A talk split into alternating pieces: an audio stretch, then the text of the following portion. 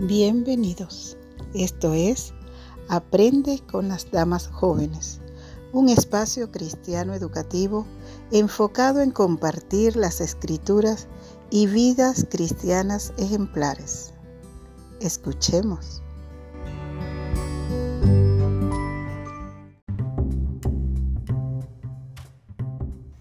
La palabra de Cristo mora en abundancia en vosotros enseñándoos y exhortándoos unos a otros en toda sabiduría, cantando con gracia en vuestros corazones al Señor con salmos e himnos y cánticos espirituales.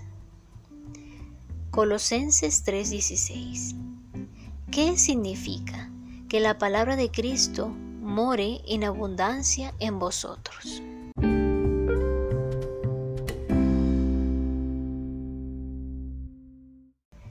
La palabra de Cristo no es una palabra diferente a las de las escrituras.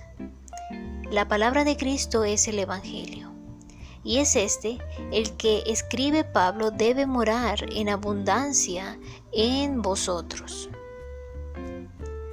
Ahora, el término more significa habitar y deriva de otro que tiene que ver con ocupar una casa, Residir figuradamente sería permanecer, quedarse o vivir en. Además, la idea es de una relación continua.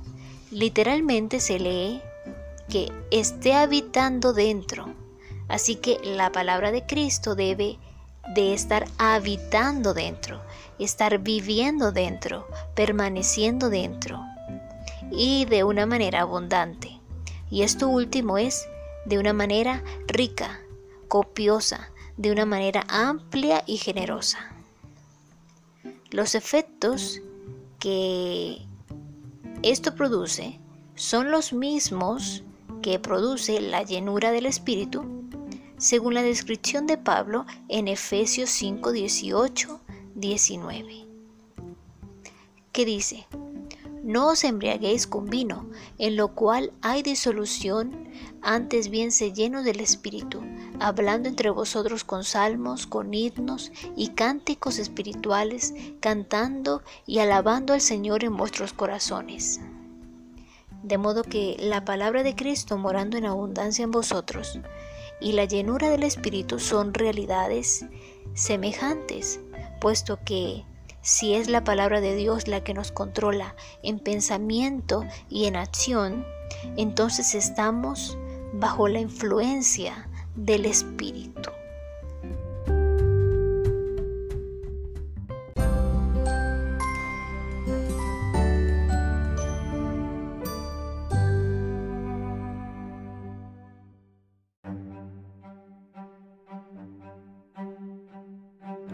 Fanny Crosby la misionera ciega, escritora de himnos.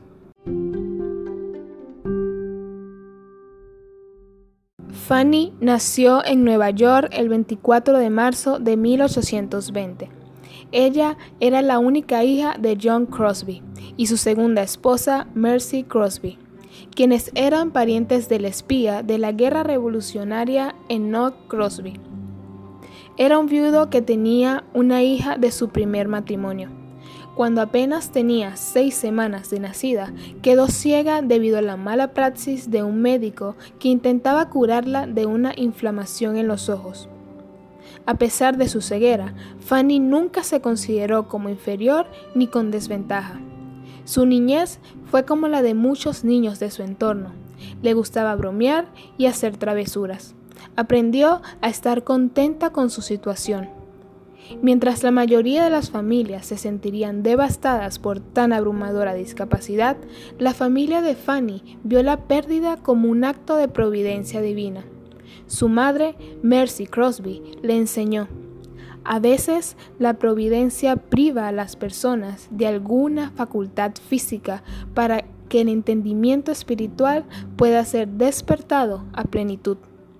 La familia conocía a Dios como su fuente de verdadero placer y creían que todo cuanto poseían, sea escaso o abundante, provenía de la mano de Dios.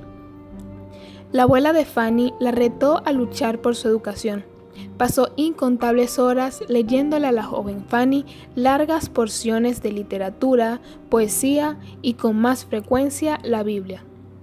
Mientras Fanny escuchaba, memorizaba capítulos enteros y largas porciones de los escritos, tanto del Antiguo como del Nuevo Testamento. Desde niña pudo aprender de memoria los primeros cinco libros de la Biblia en su totalidad. Su padre murió en noviembre de 1820, cuando Fanny solo tenía seis meses, por lo que fue criada por su madre y su abuela materna, Eunice. Estas mujeres la basaron en los principios cristianos, ayudándola a memorizar largos pasajes de la Biblia.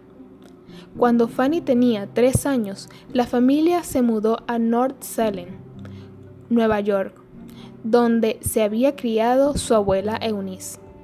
En abril de 1825 fue examinada por el cirujano Valentine Mott, quien concluyó que su estado era inoperable y que su ceguera era permanente. A los ocho años, después de haber luchado contra el desaliento y haber vencido, escribió el siguiente poema. Oh, qué alma tan feliz yo soy, aunque no pueda ver. Decidida estoy, que aquí yo contenta estaré de bendiciones gozo yo, que anhelan otros ver, llorar, gemir, pues ciega soy, no puedo ni lo haré. A los 15 años, sus oraciones para recibir educación formal fueron contestadas cuando fue admitida en el Instituto para Ciegos en Nueva York. Por muy difícil que fue separarse de su madre, con quien tenía una relación muy estrecha y quien siempre la había apoyado en todo, emprendió el viaje a Nueva York para ir a la escuela. Fanny avanzó bajo la instrucción de la aclamada institución. Fue una alumna modelo y se le concedieron incontables oportunidades para destacarse en su floreciente don como poeta. Como la composición de versos se le daba con naturalidad, escribía estrofas como parte de su diario personal o como regalos o cartas para amigos, para sus clases, asambleas en la capilla de la escuela y para grandes eventos públicos y celebraciones del instituto. Rápidamente se ganó una buena reputación entre los empleados y muchas celebridades que iban a visitar la famosa escuela, generándole invitaciones a escribir y hablar en lugares de aún más prestigio. Tuvo el honor de ser la primera mujer en dirigirse al Congreso de los Estados Unidos y también fue invitada a cenar varias veces en la Casa Blanca. Durante su vida formó amistad con alrededor de 20 presidentes de los Estados Unidos de América. El 5 de marzo de 1858 se casó con Alexander Van Alstan, un profesor de música ciego y organista en la iglesia, quien había sido también uno de sus alumnos. La familia Van Alstan tuvo una hija que llamaron Francis, pero murió poco después de su nacimiento. Después de su matrimonio, fue el deseo de su marido que su nombre literario, Fanny J. Crosby, lo siguiera usando porque ya era conocido públicamente por sus poemas. Se establecieron en Brooklyn, no siendo hasta 1864 cuando ella escribió su primer himno, encontrando allí su vocación. Hasta aquí la primera parte de la historia de Fanny Crosby, la misionera ciega, escritora de himnos.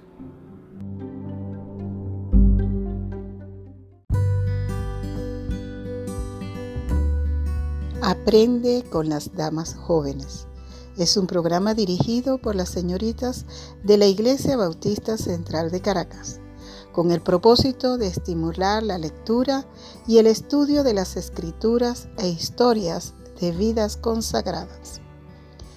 Aprende con ellas todos los segundos y cuartos domingos de cada mes.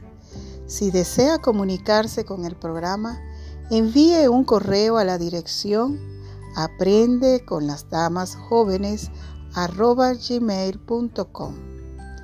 Gracias por acompañarnos y hasta un próximo episodio.